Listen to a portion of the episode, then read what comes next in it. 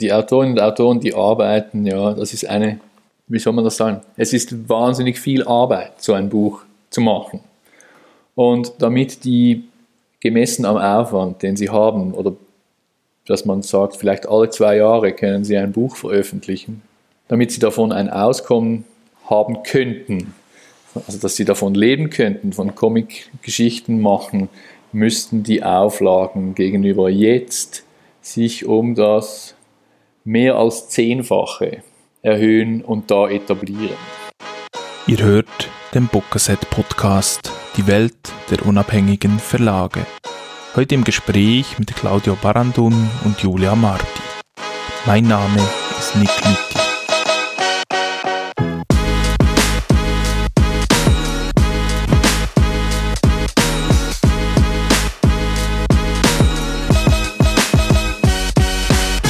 Es ist für euch beide, wird sein wie für alle anderen auch. Ich beginne immer mit einer steilen Frage. Dementsprechend zuerst, ihr habt die Edition Moderne 2019 übernommen. Die Edition Moderne gab es schon äh, relativ lange vorher. Sie wird nächstes Jahr ihr 40-jähriges Jubiläum feiern. Und mich würde natürlich interessieren, wie kam es dazu, dass ihr 2019 die Edition Moderne übernommen habt? Also wir sind beide via das Strapazin, das Comic-Magazin Strapazin, zur Edition Moderne gelangt. Ich glaube, das stimmt. Mhm.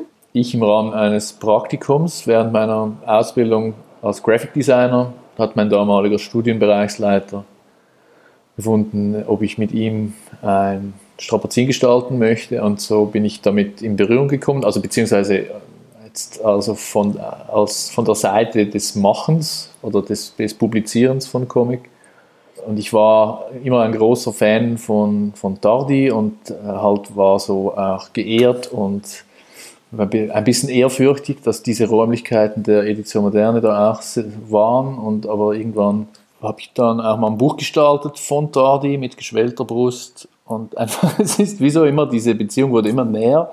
Und David Basler, der Gründer der Edition Moderne, hat irgendwann halt auch, musste seine Nachfolge klären und ist mal auf uns zugekommen, vor länger, längerer Zeit schon. Und wir waren genug euphorisch und fanden so, ja, mega cool. Und so ist eigentlich so eine Zusammenarbeit entstanden, die schon ein paar Jahre dauert und eigentlich diese Übernahme dann 2019 vorbereitet hat. Ich bin auch über ein Praktikum, also das erste Mal mit der Edition Moderne so richtig, nicht nur über die Bücher in Berührung gekommen, weil ich ein Praktikum gemacht habe, auch beim Strapazin und eben das Büro teilt schon seit 25 Jahren mit der Edition Moderne. Und dann bin ich auch über die Buchgestaltung zum Verlag gestoßen, also wie Claudio auch. Und wir kannten uns aber über Strapazin und auch sonst schon sehr lange. Und so ist eigentlich über die Jahre so die Idee gereift, dass wir auch ja, den Verlag vielleicht übernehmen könnten und unsere, unsere ich sag mal, wir wurden von Anfang an von David in sehr viel mehr involviert als nur in die Gestaltung. Das hat er auch clever gemacht. Das ist wahr, aber er hat auch immer gesagt, also ist ja eben über die Buchgestaltung gekommen eigentlich, aber er fand auch interessant, weil wir die einzigen Buchgestalter sind, von denen er fand, wir lesen auch die Comic. Ja, ihr habt ja jetzt äh, von David Basler kein einfaches Erbe angetreten, würde ich sagen. Also die Edition Moderne, die gibt's ja schon lange. Die hat eine große Tradition, hat viele bedeutende, du hast es ja schon angesprochen, Claudia, mit, mit beispielsweise Tardi, viele bedeutende Werke herausgebracht und in der deutschsprachigen Welt verbreitet. Wie seid ihr dieses Erbe angegangen? Vielleicht zuerst Rückfrage. Also warum kein einfaches Erbe? Es ist mir jetzt nicht ganz klar, was du damit meinst. Also kein einfaches Erbe im Sinne von, dass vielleicht ist das falsch formuliert, ja, da gebe ich dir recht, ein, ein großes Erbe angetreten mit, mit großen Fußstapfen, so muss ich es sagen, ja. Also ja, das kann ich einerseits ja nur bestätigen. David hat ja gerade diesen Sommer konnte er den Spezialpreis auch in Erlangen entgegennehmen für sein Werk. Ich glaube, man kann gar nicht genug würdigen, was er gemacht hat die letzten 40 Jahre für den Comic im deutschsprachigen Raum. Und das ist einerseits, wie du sagst, ein Riesenerbe und gleichzeitig es ist für uns, glaube ich, auch eine sehr dankbare und interessante Situation. Und ich denke für den Verlag auch, ich hatte jetzt nicht vor, einen Verlag zu gründen. Und hätte sich das nicht ergeben mit der Edition Moderne. Ich hätte heute vermutlich keinen Verlag. Jetzt bin ich so zu einem Verlag gekommen. Und eben einerseits gibt es dieses Erbe und dieses wollen wir weiterpflegen. Und gleichzeitig sehe ich es auch schon als unsere Aufgabe, als quasi die jungen, in Anführungs- und Schlusszeichen, Wilden, das auch so ein bisschen aufzumischen und halt auch in der Programmation diesen Generationenwechsel zu vollziehen, weil wir sind ja auch ganz anders vernetzt und unsere Interessen sind nicht ganz grundsätzlich, aber vielleicht von Schwerpunkten ein bisschen anders gelagert wie die von David. In dem Sinne, ich, ich sehe es schon auch sehr stark als unsere Aufgabe, also halt auch diesem Erbe vom Verlag geschuldet, etwas auch zu verändern. Also, ja, so Tradition und Innovation in einem. Bist du einverstanden? Ja, ja, nee, also, und ich finde das, was du gesagt hast, ist schön. Ich weiß jetzt gar nicht mehr, wie du es genau gesagt hast, aber diese, je größer die Fußstapfen sind, ich, ich habe letzt, letztens schon mal auch in dieser Zusammenhang mit dieser Frage diese, äh, dieses Bild bemüht, also mit dem Schnee, eben, es ist vorgespurt, oder? Und je, je größer die Fußstapfen, desto weniger streng ist es eigentlich zu gehen. Und jetzt dieses Erbe kann man als Bürde nehmen, aber bei uns ist es, glaube ich, sehr viel mehr geprägt von der Lust. Diese Plattform Edition Moderne, die so viele Möglichkeiten bietet, eben auch wieder wie so frisch zu bespielen und weiterzuführen. Und ob wir dann den gleichen oder einen ähnlichen Einfluss auf die, den weiteren Verlauf der Comicgeschichte im deutschsprachigen Raum haben, das wird sich dann zeigen. Aber ich glaube, es ist wie so wenn man jetzt mit dem Anspruch da an die Sache ranginge, wir müssen jetzt da, also das wäre, ja, ich glaube, das, dann wird es verkrampft, das bringt es nicht. Und ich glaube, David hatte das auch nie. Er, ist, er, er war einfach irgendwie, er hatte Glück. Nee, er hatte natürlich er hat einfach einen groß, glaube, großartigen ich Riecher. Glaube, David ist einfach Fan. ja. Also, und das ist das sind wir was, auch. das uns verbindet. Ja, wir Ja. sind auch einfach Fan und auch idealistisch und wollen vor allem, dass diese Bücher erscheinen und gelesen werden. Und was bei diesen Büchern, die mittlerweile große Klassiker sind und bei uns im Programm sind, wie jetzt Dachdi oder Persepolis, Joe Sacco, das sind ja mittlerweile internationale Größen, aber das waren früher auch alles Avantgarde. Und vielleicht entdecken wir jetzt eine zukünftige Größe neu. Und sonst haben wir halt Pech gehabt, oder? Also, sonst ist es haben wir einfach einfach ein Spaß gehabt, ein paar Jahre lang. Und es ist ein, ja, und das, dann ist einfach ein großartiges Buch mehr gelesen, das äh, erschienen, das leider nicht Hunderttausende von Leserinnen gefunden hat, aber Ja. vielleicht ein paar Tausend. Stimmt, wir können dann einfach sagen, wir seien einfach zu, wir hätten es mit der Avantgarde ein bisschen übertrieben. Ja. Also das Avantgarde, das ist so, vielleicht um das noch aufzuklären, wir haben mal eben auch für unseren Insta-Post, weil eben Edition Moderne halt eben mit Avantgarde und äh, quasi, und weil es uns schon so lange gibt, ist das halt so ein lustiger Widerspruch. Also Avantgarde seit 1981, der Klassiker, haben wir so mal als Header formuliert. Finde ich immer noch recht lustig. Ja, ihr habt ja jetzt beide schon, äh, zumindest durch die Blume oder auch ein wenig expl- expliziter, äh, auf die Zukunft verwiesen. Und das würde mich schon interessieren. Also was, was sind eure Pläne so ganz konkret? Oder konkreter gefragt, ist beispielsweise Ich begehre Frauen, das ja jetzt kürzlich erschienen ist von, von Diane Obom-Savin, ist das so eines dieser Bücher, das jetzt eben neu den Weg in die Edition Moderne gefunden hat? Könnte man das so formulieren? David hätte vielleicht nicht nach diesem Buch gesucht, aber er hätte es sicher gemacht. Also insofern, jetzt auch generationentechnisch ist da Diane Obum-Savin mit Jahrgang 59 jetzt nicht eine junge Autorin. Also insofern ist das vielleicht ein schwieriges, ein schwieriges Beispiel jetzt gerade anhand von dem, das so festzumachen. Vielleicht eher, es sind eher dann Sachen wie was, im, in diesem Herbstprogramm Fabio Viscogliosi oder Ludovic Döberm oder das Buch von Viken Berberian und Jan Kebi, das würde ich sagen, ist fast, wäre fast eher so, geht eher in die Richtung von Sachen, die vielleicht David eher nicht programmiert hätte. Oder es kommt wahrscheinlich auch eben immer darauf an, David zu welcher Zeit. Also David als 30-Jähriger oder David als 40. Also ich denke, da, das verändert sich ja auch. Aber jetzt in der, der gegenwärtige David hätte wahrscheinlich das eher nicht mehr oder nicht in dieser Form so gemacht. Auch weil er vielleicht die Realitäten im Business ihn schon ein bisschen mehr zurückgebunden haben, auch als uns jetzt noch. Also ich glaube, das, das müsste man ihn fast auch selbst noch fragen. Aber also was man vielleicht schon sagen kann, ist, dass wir das sich mit einem gewissen jugendlichen Übermut äh, da auch vielleicht gewisse Risiken eingehen, wo David jetzt vorsichtiger wäre. Also das war in Programmationssitzungen auch schon ein Thema. Nicht erst seit 2019, auch schon vorher.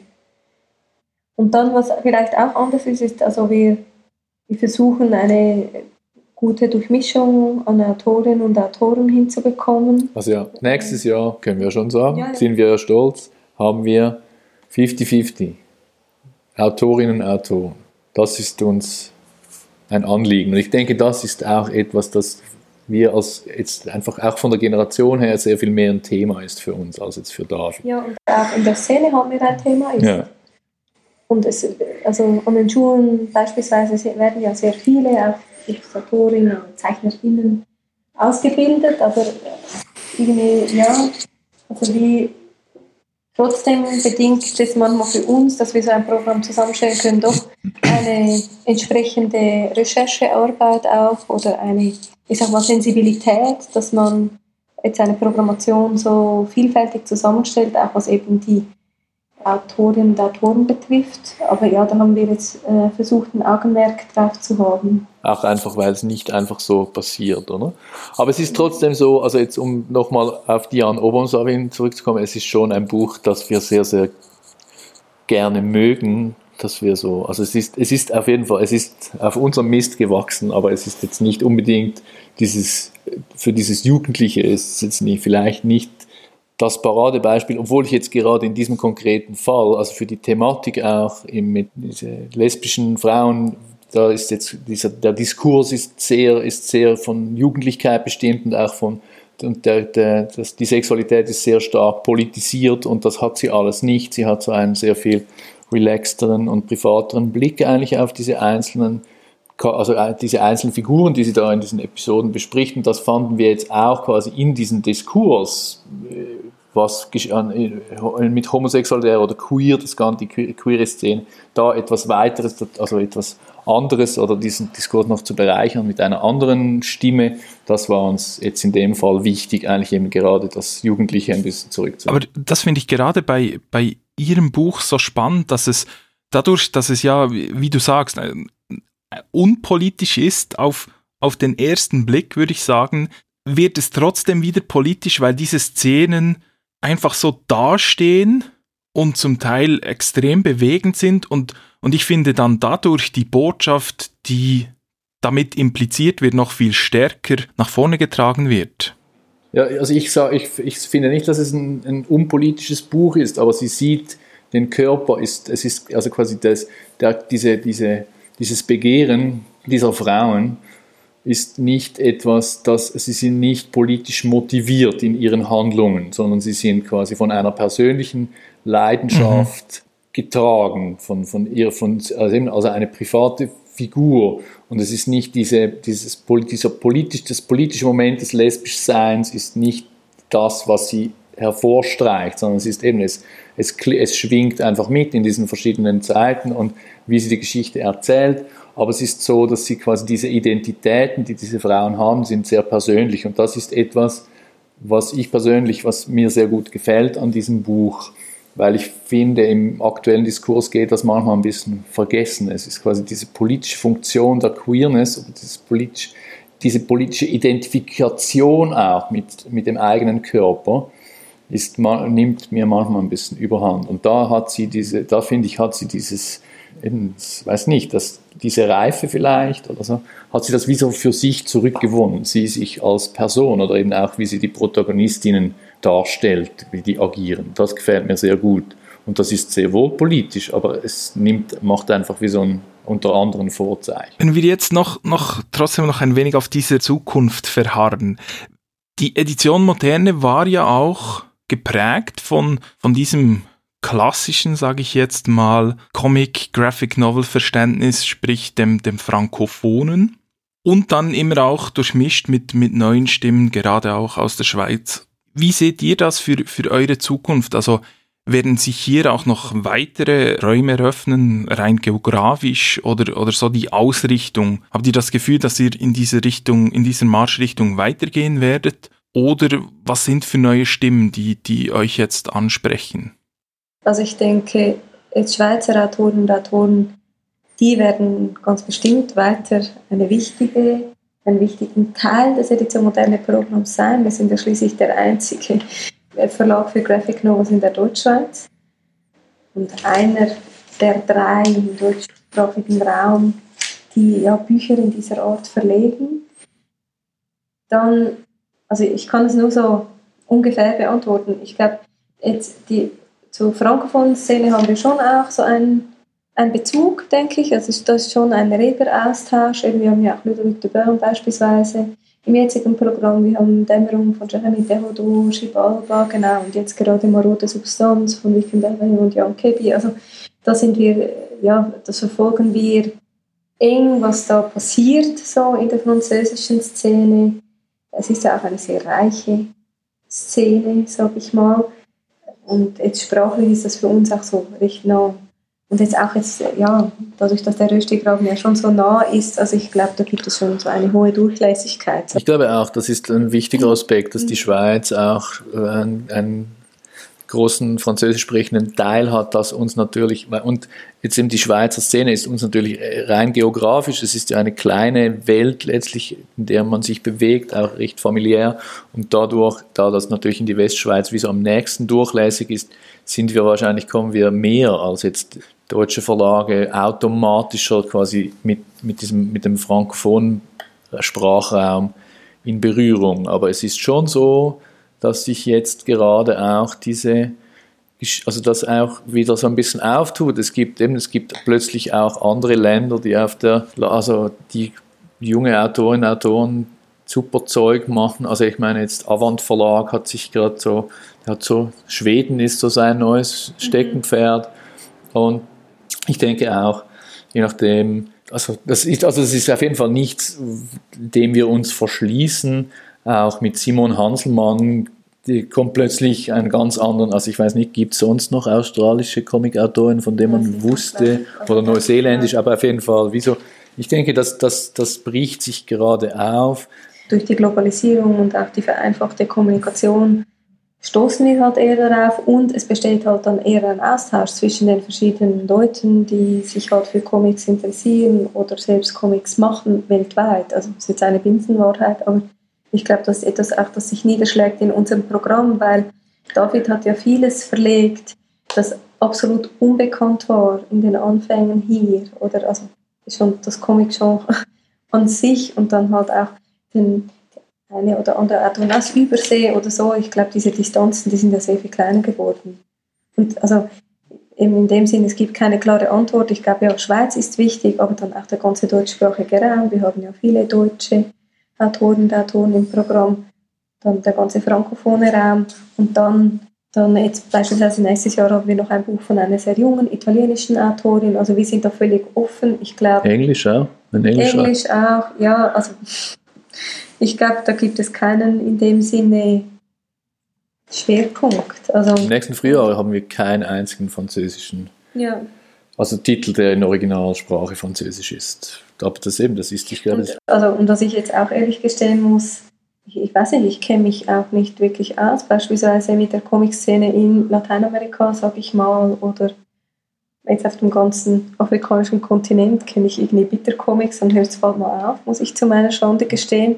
Also in dem Sinne, unser Know-how ist halt auch limitiert. Ja, wobei eben also jetzt Südamerika auch, auch dank des Strapazins zum Beispiel, mhm. oder? Erscheint dann plötzlich auch, wieso dann fängt man sich ein bisschen an zu interessieren. Es ist zum Beispiel auch, was mich jetzt persönlich interessiert momentan, ist auch, der, sagen wir mal, Osteuropa. Ich finde das ein gefährlicher Begriff, aber was passiert in Tschechien, Polen und so weiter der hatten ja so eine sehr große, reiche Animationsfilmtradition. Mhm. Und ich muss ehrlich gesagt sagen, es ist ein bisschen blinder Fleck, aber ich möchte dem ein bisschen entgegenwirken. Also insofern, es wird sich auch für die Edition Moderne da wahrscheinlich eher weiten und nicht bei, diesem, mit, bei dieser Ausrichtung äh, nur oder fast ausschließlich auf schweizerisch, schweizerische und fra frankophone Autorinnen und Autoren beschränken. Und was man auch noch hinzufügen muss, ist, wir machen nur zwölf Bücher im Jahr. Also wären es äh, doppelt, dreimal, viermal, zehnmal so viel, dann hätten wir auch viel mehr Plätze, sage ich mal, um so eine nationale Diversität abzubilden.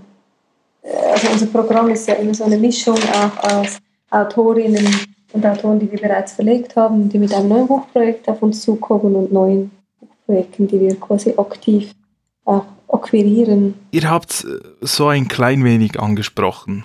Äh, Comics waren ja nicht immer oder sind noch immer nicht irgendwie so etabliert, wie sie sein könnten.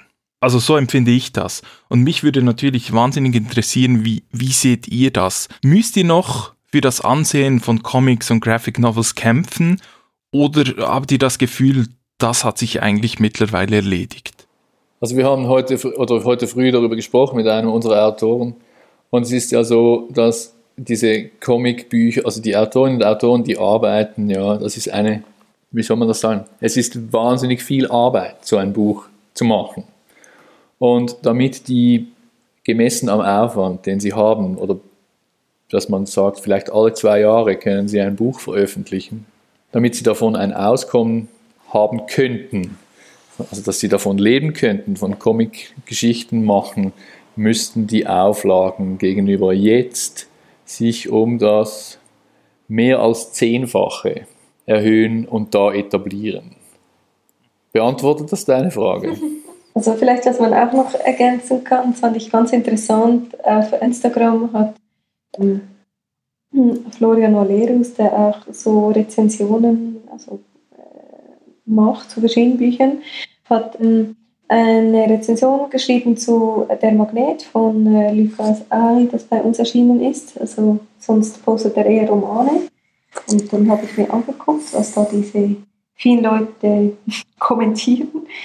Und da hat jemand kommentiert, ah, Graphic Novel, interessant, das höre ich zum ersten Mal. Und dann dachte ich, einerseits, oh, voll schön, also durch jetzt diesen Post haben wir jemanden erreicht, also dank ja diesem Post, der sonst nie von dem gehört hat. Also voll schön, dass ja, die Person durch diesen Post mit Graphic Novels in Berührung kommt quasi und gleichzeitig krass, ist das möglich, 2020 noch nie etwas von Graphic Novels gehört zu haben? Offensichtlich schon. Also ja, ich glaube, es gibt viel zu tun. Sehr, sehr viel, ja. ja. Also es ist nicht, es ist jetzt nicht so, ich, also es geht gar nicht darum zu klagen, es ist auch schon sehr viel geschehen, aber eben ich denke, dass es so ein Selbstverständnis hat als Medium, das eben nicht um eben das, äh, ja, äh, nee, wie sagen wir das, äh, ein, ja, ich glaube wahrscheinlich am besten ein Selbstverständnis hat, also gleichwertig oder einfach so neben Literatur und Kunst oder so und also einfach sich so, dass das so auf dem Radar ist von Menschen, die sich für Kultur interessieren, da ist, das braucht noch sehr viel Zeit, glaube ich oder wir sind beide ja noch selbstständig tätig als GestalterInnen und da bin ich auch immer wieder in Kontakt mit kulturinteressierten Personen, die sich auch sehr gut auskennen in der Literatur oder Kunst beispielsweise, aber Comic, das ist für sie einfach ein blinder Fleck. Und das finde ich schon erstaunlich, dass man das einfach so ausklammern kann aus unserer Erzähl- und visuellen Kultur.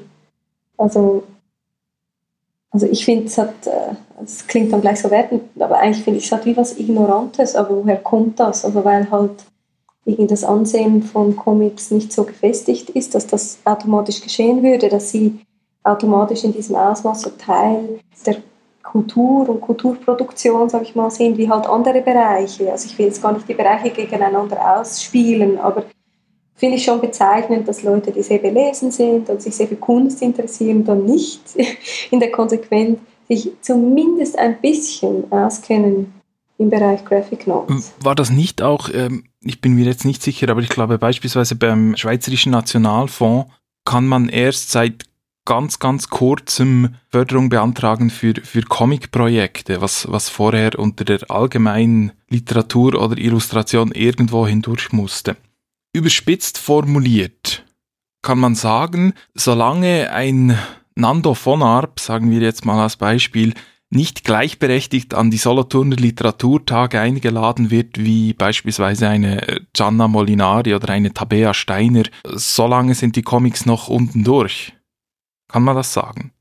Ja, aber ich glaube, es ist viel grundsätzlicher als das. Also ich glaube, es geht auch darum, dass eben Graphic Novels, Comics auch die entsprechende Sichtbarkeit haben müssen, beispielsweise in den Buchhandlungen. Also, dass ja oft ja, Comic Graphics Novels wie inexistent oder dann so in einer sehr stiefmütterlichen kleinen Abteilung abgedeckt. Also nicht immer, es gibt erfreuliche Ausnahmen, aber oft. Und es bräuchte auch ein kundiges Personal, um dann diese Bücher zu vermitteln. Und dasselbe in der Schulliteratur. Also es ist mittlerweile sicher auch besser. Jetzt Angela vom Comic Shop in Basel hat sich sehr eingesetzt, eine Publikation gemacht für Lehrpersonen im Raum Basel, wie sie äh, einzelne Comics oder Graphic Novels in ihren Unterricht integrieren können und das beispielsweise am Geschichtsunterricht anknüpfen können und so weiter.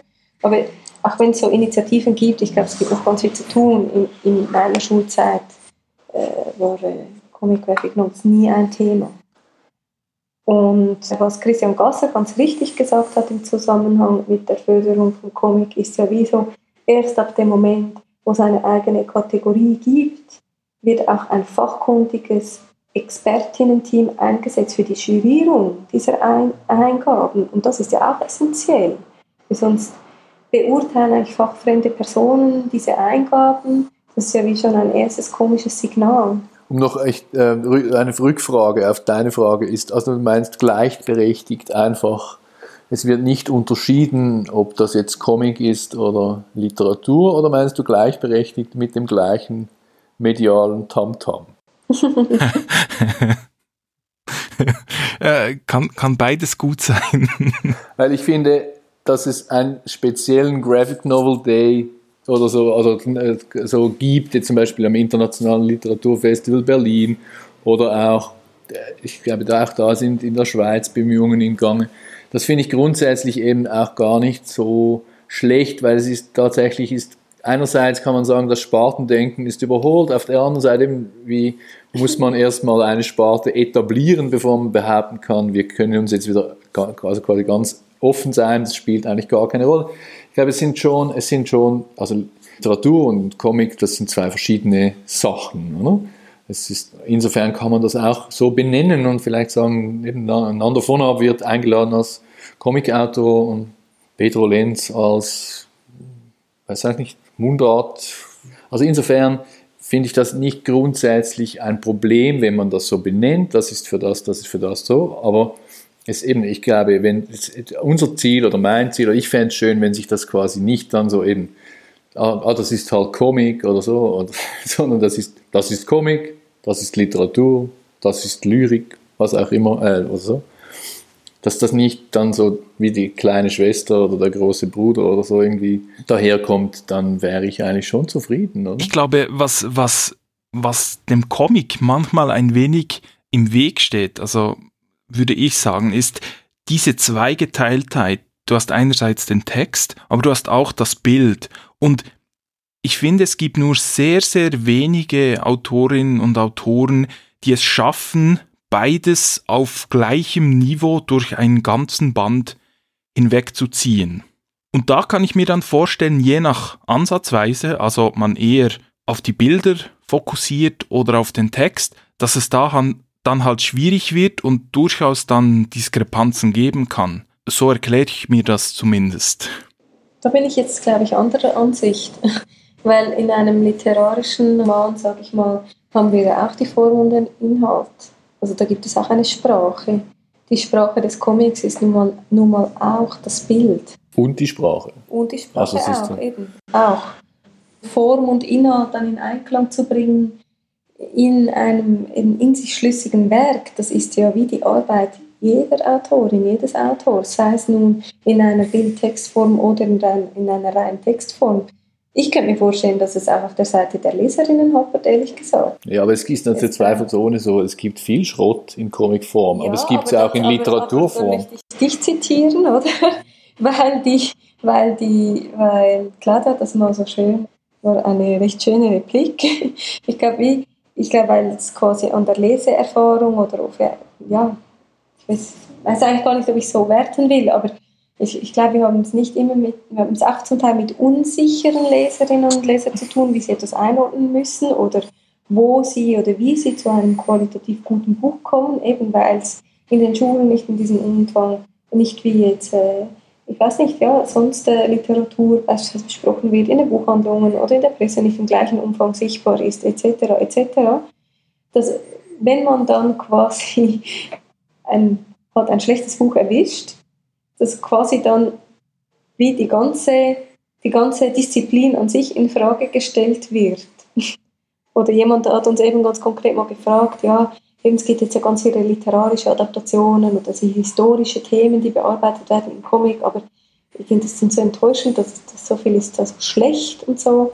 Und also ich würde jetzt mal behaupten, das ist ja in jeder Disziplin so, oder? Also es gibt Filme und niemand stellt die Frage, ob es weiter Filme geben soll und stellt in Frage, ob es nicht ja, ob auch sehr, sehr ein, ein ernstzunehmendes Medium so genau. sei. So, ja. Worauf ich abziehen wollte, ist, natürlich gibt es bei rein textlichen Werken auch diese Unterscheidung zwischen Inhalt und Form, aber für die Leserin, für die Literaturkritikerin würde ich sagen, ist es einfacher, weil man sich, weil man schlussendlich das, was man dann vor sich hat, reiner Text ist. Im Vergleich zum Comic, wo, wo diese Trennung schon automatisch halt gemacht werden muss in diesem Sinne. Ich würde auch sagen, ich würde eher, also wenn es gut ist, wenn es funktioniert, finde ich, ist es eine Verbindung. Du kannst, es kann, du kannst eigentlich sagen, es nimmt Vokabular von zwei ganz verschiedenen Alphabeten und konstruiert etwas Neues damit. Das sowohl jetzt sagen wir mal Literatur vielleicht nicht könnte in der Form, also, und, also es geht gar nicht eben, ich will jetzt auch nicht das eine gegen das andere ausspielen, sondern nur, und das sondern, äh, sondern e-, eher quasi, wo liegen die Qualitäten oder auch Filme nicht können in der Form. Und da ist mir letztendlich ist mir das wie so aufgefallen, Spider-Man ist ein Comic, ich weiß nicht, äh, ob du schon einen Superhelden-Comic angeschaut hast, aber der sieht einfach in jedem Panel auf dem Comic sieht der so mega cool aus, weil er hat immer wirklich diese, diese Spider-Man-Posen, oder? Ich finde, das ist wirklich einer der coolsten Comichelden, weil er immer irgendwie geil an einer Fassade klebt oder so. Und im Film sieht das so doof aus, meines Erachtens. Weil quasi zwischen diesen coolen Posen macht er einfach so Lianenbewegungen. Das ist wie so, ich finde, das ist wirklich, es funktioniert überhaupt nicht. Und wenn du jetzt quasi, wenn ich mir vorstelle, ein Spider-Man-Roman, da wäre diese Figur nie so berühmt geworden, weil diese, weil dieses quasi diese Verbildlichung dieser, dies, von dieser Spannung und von diesem Mensch, der da an der Fassade klebt, so auch beschreibend fast nicht möglich ist. Und das ist etwas, glaube ich, jetzt einfach um so ein ganz banales Beispiel zu nehmen, etwas, das wirklich das Visuelle und dann eben das mit dem Textlichen ist schwierig zu argumentieren bei Spider-Man. Warum das gut sein soll, ich, ich habe, also, obwohl da gäbe es sicher auch Fans, die mir jetzt ganz schlimm widersprechen und mich einen Ignoranten bezeichnen weil ich keine Ahnung habe, zugegebenermaßen von diesem ganzen Genre oder nur sehr, sehr wenig. Aber weißt du, was ich meine mit dem? Und da finde ich, findet dann eben so eine, eine Verbindung statt oder etwas, eine, ein Herausstellungsmerkmal, das einfach so in dieser Einheit nur als Comic funktioniert. Das, und deshalb ist es eben auch ein eigenes Medium und kann gewisse Dinge und gewisse Dinge kann es auch eben weniger gut. Und da gibt es natürlich tatsächlich Autorinnen oder Autoren, die, die können besser mit dem Visuellen umgehen und manche besser mit Sprachen, Sprache und je nachdem, sie wissen um ihre Stärken oder weniger stark oder die einen sind besser in der Sprache als Melodie und mehr im Geschichten erzählen und wenn das gut zusammenkommt, dann wird es einfach präzise. Und ich würde deshalb auch lieber von einer Verbindung sprechen, dieser beiden Formen als quasi die kommen, die prallen aufeinander und ziehen eher in die Gegenrichtung. Ja, ich glaube, was einfach wichtig ist, wie er, ich glaube, jetzt gerade gesagt hat, ist, dass es dass Sprache und Bild, also oder Text und Bild sich verbinden eben zu einem neuen Dritten in, in, in Comicform, das dann wieder ganz, ganz eigen ist und die Gewichtung der jeweiligen Sprachen, sage ich mal, die kann ja in jedem Falle wieder anders sein. Also jetzt beispielsweise Persepolis, also mir gefällt das grafisch, aber es ist nicht virtuos gezeichnet, aber das ist die richtige Sprache für diese Geschichte, also die richtige visuelle Sprache. Und wir haben schon sehr viel Komplexität auch auf der Ebene des Texts und der Inhalte, die da vermittelt werden. Da ist im Gegensatz dazu äh, beispielsweise jetzt ein tugendhafter Vater von Ludovic de Bern, das gerade erschienen ist, hat ganz einen anderen, ich weiß nicht, geht ganz anders um mit diesen zwei, ich sag mal, Werkzeugen. Also das stimmt, da muss ich euch wirklich zustimmen. Und ihr habt ja in eurem Verlag auch einen Autoren, nebst vielen anderen ganz sicher, aber wo der mir jetzt gerade in den Sinn kam, wo das, wo das für mich ganz klar war, nämlich Joe Sacco, weil für mich Joe Sacco eine Form der Reportage geschaffen hat, die es zuvor nicht gab. Also das ist etwas ganz anderes als, als eine reine textliche Reportage, was er da erschaffen hat. Mhm. Also wir haben auch noch ein anderes Buch jetzt gerade im Programm, das so an die Grenzen, also an die Ränder geht von dem, was wir kennen. In ganz eine andere Comic Richtung. Ganz grundsätzlich, ja. Und das ist die Farbe der Dinge von Martin Bonchot, wo er ja alle, also, also alle Bilder sind immer ähm, also von aus der Vogelperspektive und die Räume sind extrem naturgetreu abgebildet und die Personen oder alle Protagonistinnen, gab es die Tiere, sind nur als Punkte dargestellt. Ja, die Pferde sind Zigarren. So. Ah, stimmt, ja, aber es ist sehr, sehr, sehr abstrahiert. Mhm. Und das wurde auch in der Presse mehrmals thematisiert, dass es so eine Zwischenform jetzt in dem Moment auch er geschaffen hat zwischen ja, einem literarischen Roman und einer Graphic Novel, weil eben die Ebene der Protagonistinnen, die wird lebendig durch die direkte Rede, aber wir haben überhaupt kein Bild. Obwohl ich das eben dem nicht zustimme, weil ja, ich glaube, der, ja, es ist ja einfach, es geht ja immer, das finde ich auch das Schöne am, am, am Bild. Aber ist immer, man hat ja immer, als, also wenn man selber ein Bild macht, man hat immer die Möglichkeit, Ähnlichkeit wiederzugeben oder eben auch quasi sich in die Abstraktion zu bewegen. Und seine Charaktere sind ja einfach extrem ähm, extrem abstrakt. Also wenn du äh, Rüpere Mülo, ich meine, diese Gesichter haben mhm. auch, die hat, das ist ja immer diese gleiche Nase, die haben keine Augen mhm. und so, mhm. das ist ja im Prinzip, es sind zwar Figuren, die sich noch bewegen, aber es gibt da auch, es ist auch schon mit einer großen, großen Abstraktion und er macht das halt wie noch so von einer anderen Perspektive. Aber es zeigt etwas anderes. Also ich, für mich ist ganz klar einfach ein Comic. Er benutzt eine visuelle Sprache, die, die man eher kennt aus einem anderen Genre. Eben Infografik wurde häufig genannt und so. Aber was eben den Comic ausmacht, auch quasi diese, wie viel Zeit vergeht zwischen zwei Panels. Manchmal ist das, ist das, sind das nur Sekunden, manchmal ist diese Zeit, diese Dehnung der Zeit, die man so intuitiv zugänglich machen kann, eben zwischen Sekunden und Tagen. Das ist ja auch etwas, das, das dieses, dieses Beispiel sehr klar zeigt, eigentlich, wie, wie flüssig das möglich ist. Solche, also die Zeit ist so unglaublich unlinear immer im Comic das ist etwas, was mich fasziniert. Glaub, vielleicht, vielleicht könnte man es so schärfen. Also ich fand den Kommentar eigentlich ganz gut, muss ich sagen, aber, aber ja, ich finde auch, es ist ganz eindeutig ein Comic und man kann jetzt eben diese wenigen Punkte, sag ich mal, diese Räume, man kann sie nicht weglassen, weil es wäre ein völlig anderes Buch. Das funktioniert in eben dieser Form sehr, sehr gut. Aber ich könnte mir gut vorstellen, dass es, es für, auch für viele Personen halt so offenkundig wurde, was Comic leisten kann und es ist ja ein, eine Erzählung, die eben spielt mit dem, was da ist und dem, was weggelassen ist oder dem Dargestellten und dem Unsichtbaren. Und das ist ein Prinzip des Comics und das ist auch interessant, darüber nachzudenken. Und dieses Buch spielt mit diesem Instrumentarium und es spielt auch ein bisschen mit uns, wenn wir es lesen. Und das ist eine große Qualität von diesem Buch.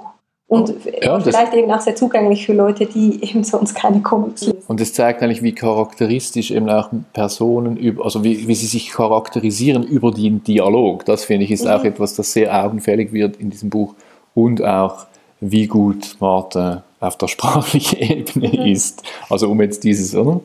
Das ist tatsächlich, also diese Geschichte, wie das ist, braucht tatsächlich eine sehr, sehr große Disziplin, wie er das gemacht hat, weil er nichts hat, was an visueller Opulenz hinter der er sich verstecken könnte. Könnte man dann sagen, wenn ihr habt ja jetzt beide stark dafür plädiert, dass Comic ein, ein eigenes Medium sind. Das würde ja dann auch bedeuten, dass sie ein, also ich stimme euch zu und ich glaube, das Problem ist ja, man bespricht sie halt noch so mit, mit den Romanen und der Literatur sonst mit, weil es sind ja halt auch Bücher so in diese Richtung, ein wenig aus Hilflosigkeit heraus. Und das, was du, Julia, angesprochen hast mit der Schule, also wir lernen von klein auf zu lesen und, und mit, mit Texten umzugehen und, und wie wir mit diesen arbeiten können. Aber mit Comics lernen wir das eigentlich nicht. Wir lernen es dann im, im Bewegtbild mit dem Film und so weiter eher, aber, aber in Comicform, da fehlt ja manchmal auch ein wenig die Sprache dafür oder das Verständnis dafür. Und ich glaube, das macht es auch schwierig, weil man muss sich schon darauf einlassen wollen, einerseits, und dann eben auch merken, das kann mehr sein als, als das, was man kennt. Also als, nicht, dass das nicht auch großartige Werke wären, aber dass es mehr sein kann als ein Lucky Luke oder, oder ein Gaston oder, oder Asterix und Obelix und so. Ja, ich glaube, vielen Leuten ist gar nicht bewusst, was es hier für ein Spektrum gibt, potenziell an genau, Themen, genau. an Erzählorten, oder?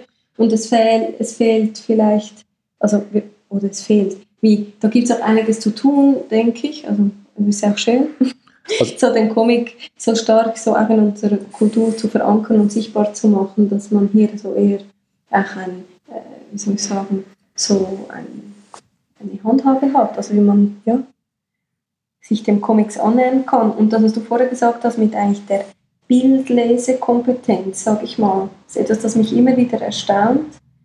Eben, beispielsweise, dass jetzt ganz spezifisch Comics nicht mehr ein Thema ist, jetzt in der Schule, aber auch grundsätzlich, wie stiefmütterlich wir beispielsweise den Unterricht für bildliches Gestalten behandeln wo wir doch in einer Welt leben, die von Bildern überflutet wird. Also ich glaube, das ist der wichtige Punkt. Also für mich, oder? ich glaube, es geht gar nicht so spezifisch um Comic, aber ganz generell ist in der Schule lernen wir nicht Bilder zu lesen, glaube ich. Und es ist viel, es gibt ja auch eben auch das fristet so ein stiefmütterliches Dasein, der Zeichenunterricht, oder? Das ist so, das macht eine Person halt auch noch so. Und das, ich glaube, da, da und da kommt ein großes, da, eben dann eine große Unsicherheit bei ganz vielen Menschen. Ja, verstehe ich jetzt das Bild richtig? Oder auch in diesem Wunsch nach Eindeutigkeit, dem man Text eher zuschreibt oder eben einfach auch lernt, mit Text als zu, zu deuten, ist, macht diese Unsicherheit, fördert das natürlich nicht, sich mit Comic auseinanderzusetzen. Und dann ich, ist mir jetzt gerade in den Sinn gekommen, ich, jetzt aus der christlichen Tradition wo, wurde ja dann argumentiert, also ja, quasi man darf die Kirchen ausmalen mit Bildern, weil das ist dann, dann wenn man die, den Stadt, oder die Leidensstation von Christus, das, das ist damit die Leute, die nicht lesen können, da irgendwie noch so ein bisschen folgen können. Vielleicht schwingt das wie noch so nach. Ich könnte mir das so vorstellen, dass das wirklich so ein bisschen so ist. Oder? Das ist so eine die nicht, die nicht lesen können, müssen sich halt irgendwelche Bildchen anschauen. Also es wurde ja auch so argumentiert, dass man Bilder in der Kirche haben darf, weil das quasi eben es hat so edukativen Wert. Das ist aber sehr, sehr unähnlich mit dem eigentlich Heiligen, sondern aber es ist halt so, dann merken die, ja, es geht um das. Oder es wird so in keine Ahnung. Also das stimmt, das, das glaube ich auch. Das einfachste Beispiel dazu ist ja die Tageszeitung. Denn der also Konsens ist ja, je mehr Bilder eine Tageszeitung hat, desto, desto schlechter ist sie, oder? Also dementsprechend glaube ich schon, dass das, dass das Bild durchaus auch eine, ein wenig abgewertet wurde, geschichtlich. Gerade im Zusammenhang mit Text, weil es dann immer die Ergänzung war und nicht integraler Bestandteil von diesem Text. Das glaube ich auch, ist das Problem hier. Mhm. Also ja, und also fairerhalber muss man jetzt sagen, diese Tageszeitungen, die bildlastigen, sind jetzt auch nicht unbedingt hilfreich, dass diese Argumentation oder so das Bild aufzuwerten. Stimmt. Ich würde äh, ganz gerne noch, noch ein wenig konkret werden mit euch beiden. Also nicht, dass wir jetzt nicht konkret waren, aber ganz konkret auf ein Werk. Das Licht, das Schatten lehrt von Tina Brenneisen. Weil es für mich eines dieser Werke ist, das einfach zeigt, was Comics, was Graphic Novels können. Und wie ich finde, wie, wie meisterhaft hier Text und Bild verwoben werden und zu einem neuen Ganzen gemacht werden. Und sehr filmisch und eben auch ein wunderbar gestaltetes Buch.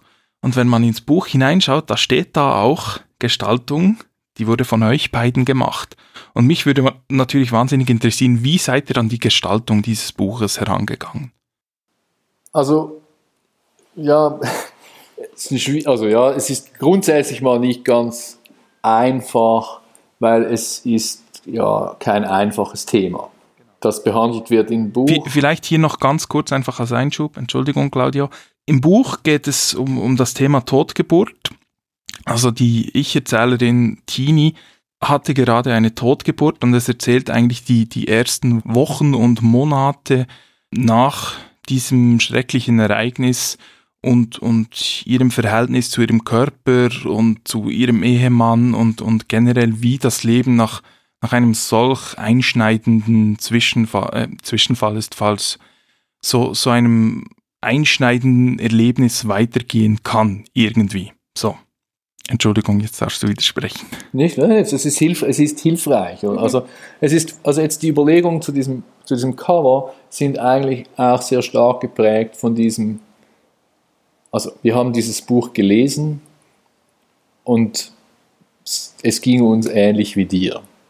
Es ist, äh, wir waren begeistert und überzeugt, überwältigt, überwältigt ja. Es ist, ich bin diesem ich muss zugeben, ich bin diesem Comic nicht mit Wohlwollen begegnet und es hat aber nur ganz, ganz kurz gedauert, bis sie mich hatte. Und dann habe ich das durchgelesen und geheult und war erfreut und es ist eben, es ist, es ist wirklich, es ist ein, ein meisterhaftes Buch.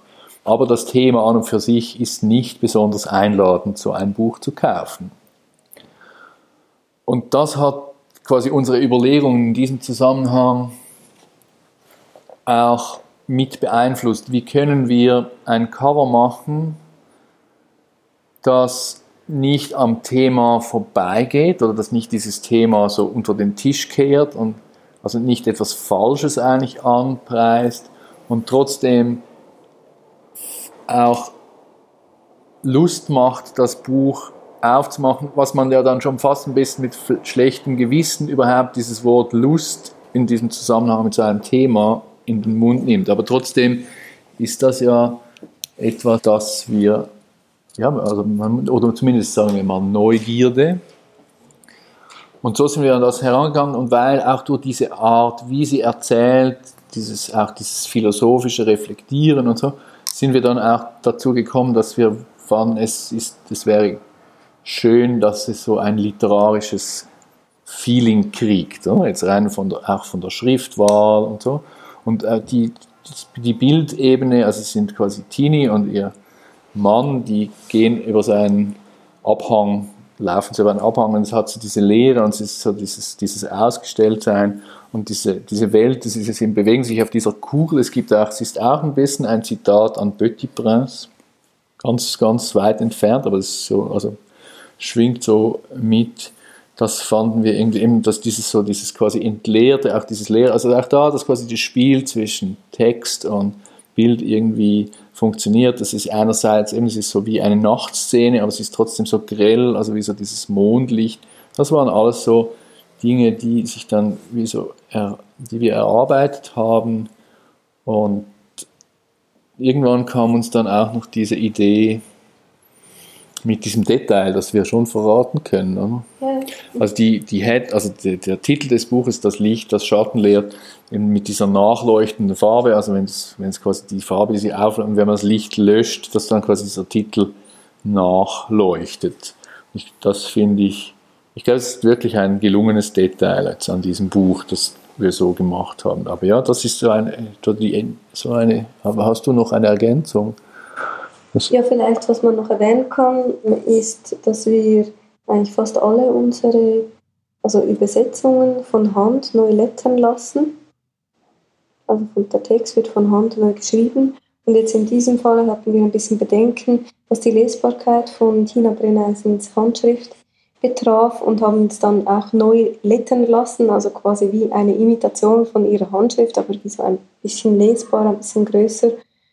Ist ja noch besonders, dass die Schrift ist ja wie auch Teil der Handschrift oder eben sollte sich ja gut integrieren ins Bild. Und das finde ich an diesem Buch noch speziell, dass wir das ja. gemacht haben. Und was ich auch noch vergessen habe, ich habe es wirklich nur so eigentlich vom Bild auf dem mhm. Umschlag, es ist auch dieses, das Buch selber als Objekt, also als haptisches Objekt, es war uns wichtig, dass es so ein intimes, also intim ist, etwas Weiches ausstrahlt, auch etwas Verletzliches, etwas, das man so an der Brust trägt, das nicht das ganz so groß und streng, sondern so, das, ja, intim und, und so wie, dass das auch dieses, dieses, dieser Körper so ausstrahlt. Das ist auch etwas, ich meine, das ist etwas, das ist, also das ist natürlich durch unseren Beruf, weil wir beide Grafikerin, also Grafiker sind oder Grafikerin, Grafiker, ja. weil wir beide GrafikerInnen sind. Ja, wir, genau, das ist schlau. Ist das natürlich etwas, und weil wir dem Buch sowieso mit Leib und Seele verfallen sind, ist das etwas, das wir natürlich sehr pflegen. Auch diese, diese Sorgfalt, quasi diese, auch diese, diesen tollen Inhalte in einen Maßanzug zu verpacken. Das hast du mal richtig schön gesagt, Claudia, dass wie, ja, was am Schluss bleibt von einem Comic, ist ja irgendwie das Buch. Also auch wenn es Originalzeichnungen gibt, jetzt in einer lesbaren Formen existieren die oft gar nicht, weil sie nicht gebunden sind, weil sie vielleicht noch nicht koloriert sind, weil sie auf zig verschiedenen Blättern sind, die gar nicht in der Reihenfolge sind, in der sie gelesen werden sollen, äh, weil der Text nicht eingesetzt ist oder so. Also der, der Comic. Das Buch ist, ist das Kunstwerk. Ja, ist, ist, oder das Buch ist das Medium, durch das äh, der, der Comic transportiert wird und die Leserinnen und Leser erreicht. Und auch darum haben wir diese wunderschöne Aufgabe und Verantwortung, also diese, diesen Comics eine angemessene Form zu geben in Buchform. Aber ich glaube, es ist wirklich so. Es ist wirklich, das ist die einzige Kunst oder die einzige, das einzige Medium bei Comic ist wirklich, das Buch ist das Eigentliche. Mhm. Oder? Also ein, ein Text ist immer noch existent, wenn du, also kannst du, den kannst du setzen, wie du willst, aber der bleibt immer das bleibt immer diesen Text. Und ein, ein, ein, sonst ein Kunstwerk ist immer in einem Buch nur die Abbildung, egal, ob es ist eine Referenz. Aber ich glaube, der Comic ist wirklich, das, das Original ist Vorbereitung für das eigene, oder? Es ist so, also es ist, in dem Sinn ist wirklich, das Buch ist das eigentliche Ding. Und dementsprechend, und weil es eben auch toll, ist es umso wichtiger, dem, dem auch Sorgfalt entgegenzubringen. Und es macht auch Spaß. Aber also wir können hier gerne noch ein, ein wenig vertiefen, weil das zeichnet meiner Meinung nach die Edition Moderne ja auch aus, dass eigentlich jeder Titel sehr aufwendig gestaltet ist und auch individuell gestaltet ist. Das Danke. ist schön, dass du das feststellst. ja, also das eben, das ist etwas, das uns sehr am Herzen liegt und das wir auch sehr gepflegt haben und weiter pflegen werden. Also vielleicht was auch ähm, ja, also vielleicht, was in diesem Zusammenhang auch noch äh, wichtig ist zu erwähnen, ist, wie eben am Schluss bleibt dieses Buch und das ist ja ein Leseerlebnis und es ist auch ein haptisches Erlebnis und man soll es ja irgendwie haben wollen oder verschenken wollen. Also man, man geht ja irgendwie auch eine Beziehung ein, zumindest für die Zeit des Lesens mit diesem Objekt. Und das soll irgendwie ja, einerseits Lust machen, aber auch etwas transportieren, darüber, also über was wir im Inhalt vorfinden. Und das ist jetzt natürlich, jetzt ohne es zeigen zu können, ein Podcast nicht ganz einfach, merke ich gerade.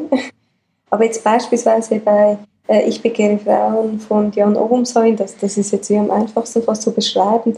Da haben wir für den Umschlag haben wir so ein irisierendes Papier verwendet, das je nach Lichteinfall grün, blau oder violett wirkt. Und, und das äh, unsere Idee war halt, ja, etwas ganz Lustvolles zu machen aus diesem Objekt und auch so ein Augenzwinkern auf die Regenbogenfarben, ja, im Zusammenhang jetzt mit diesem, ja, queeren Thema. Queeren ne? Thema, kann man sagen. Auch, und auch dieses, also, ja, wie sagen wir, Fest, also ja, Zelebrieren ja. und so. Das ist vielleicht noch so ein Beispiel, das man noch gut so beschreiben kann. Und das auch den ganz, ganz, ganz reduzierten und einfachen Stil von Jan Obermoser-Wien auch, auch schön konterkariert. Wenn jetzt ihre Zeichnung sehr wahnsinnig opulent wäre und in sich selber schon dann wäre das wahrscheinlich das falsche Mittel, oder? Jetzt quasi wie so da noch einen draufsetzen. Aber in diesem ganz, in dieser ganz reduzierten schwarz-weißen Inhalt, dieser ganz klaren, fast naiv anmutenden Figuren oder naiv anmutenden Figuren, quasi dann diesen Einstieg machen, der so dieses, eben dieses Begehren und dieses Lustvolle über dieses Material so transportiert, das, das ist jetzt, das war jetzt, in dem Sinn war das ein, eine sehr schöne, ja, auch fand ich, haben wir, haben wir irgendwie schlau gemacht. Und dann, wenn man es aufmacht, auch mit diesem roten Verlauf, der dann noch so dieses auch, diese Vul äh, anspielt auf eine Vulva und mit dem roten Faden. So, also einfach so, es kommt so sehr, sehr opulent, dann wird es sehr also dann wird es nicht trocken, aber es wird sehr klar. Und das geht jetzt in diesem Zusammenhang, eben weil es so, dieser Inhalt so klar ist, geht das sehr gut.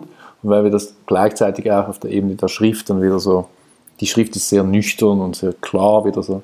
Also dann eben so diese, dass man so Spielereien macht und quasi eben dann dass es eine schlüssige Form gibt. Wir haben hier einfach ein ganz anderes Beispiel hier noch Beck, Gehänselt und gegretelt. Das ist ein sehr kleines Buch, das aber über 600 Seiten dick ist. Und das ist wirklich so ein Ziegelstein, aber mit Softcover, so ganz weich.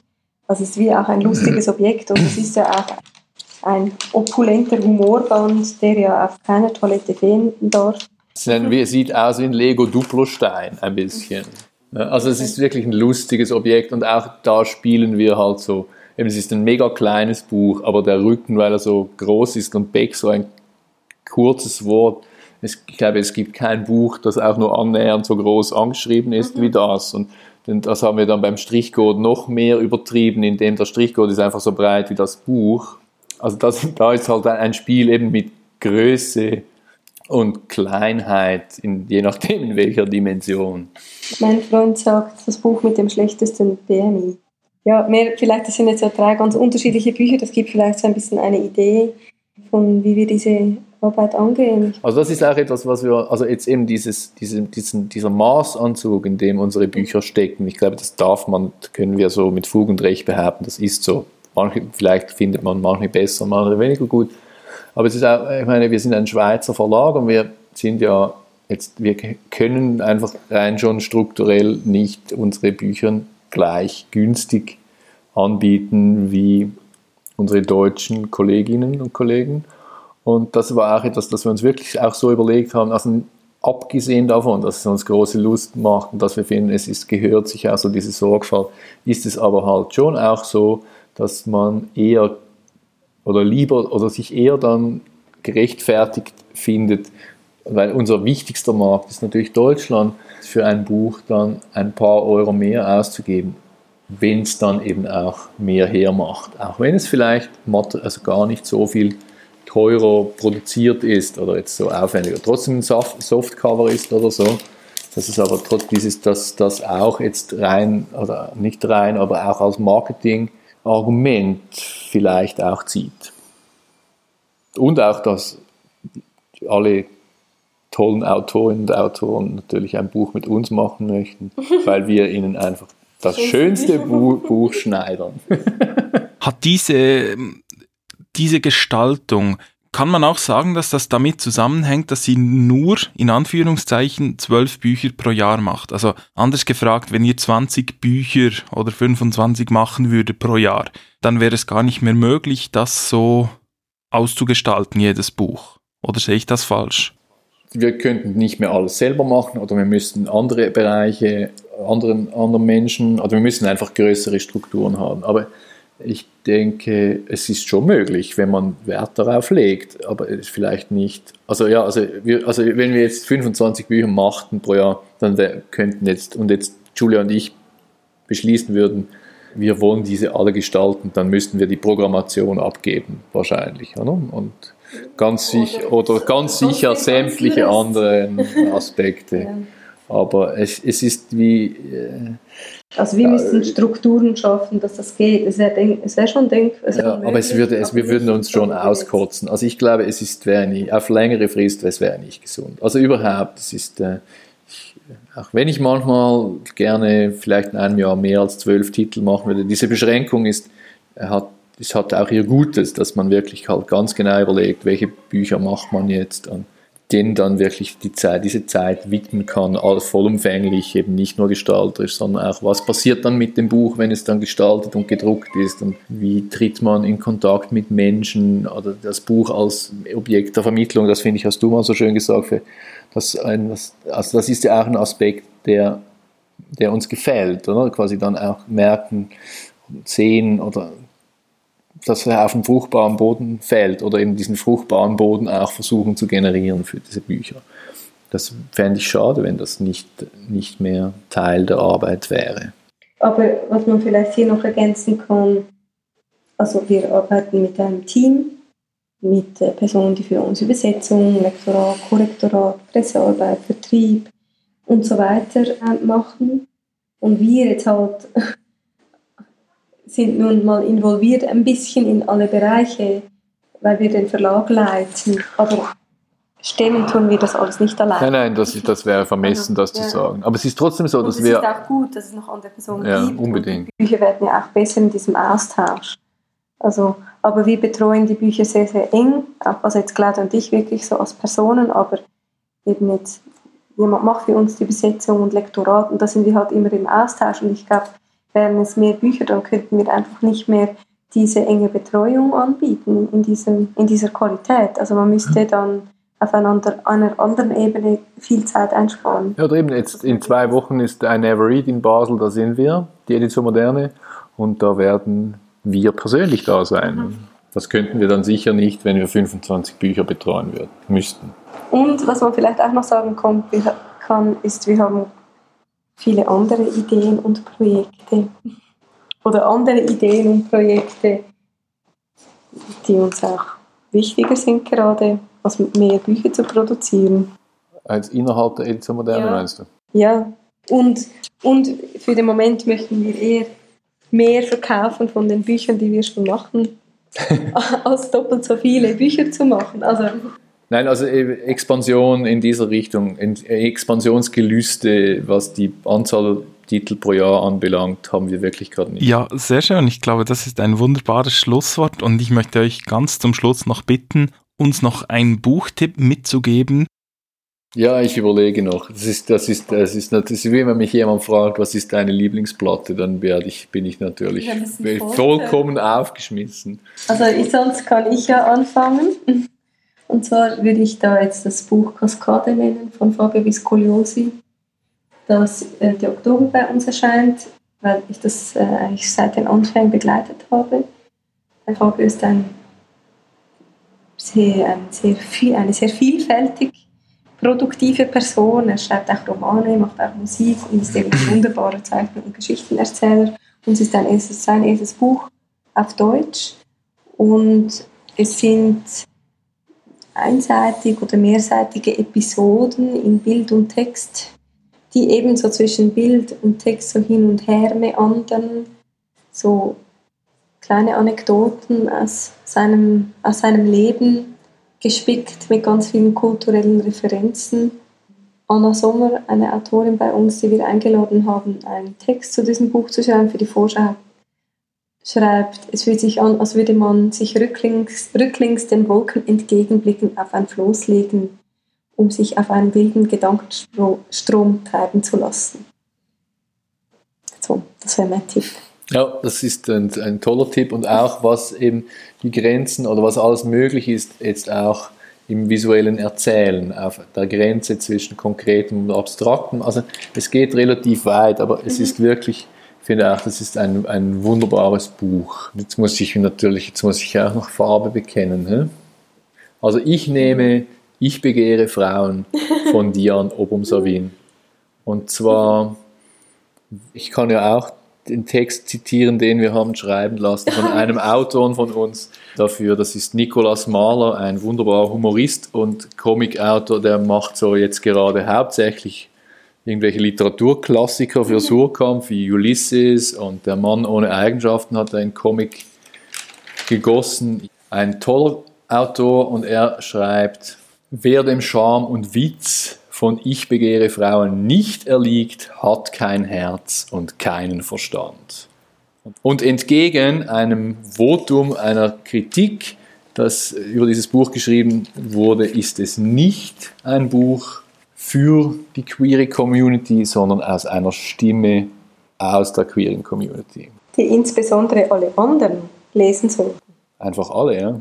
Am liebsten alle.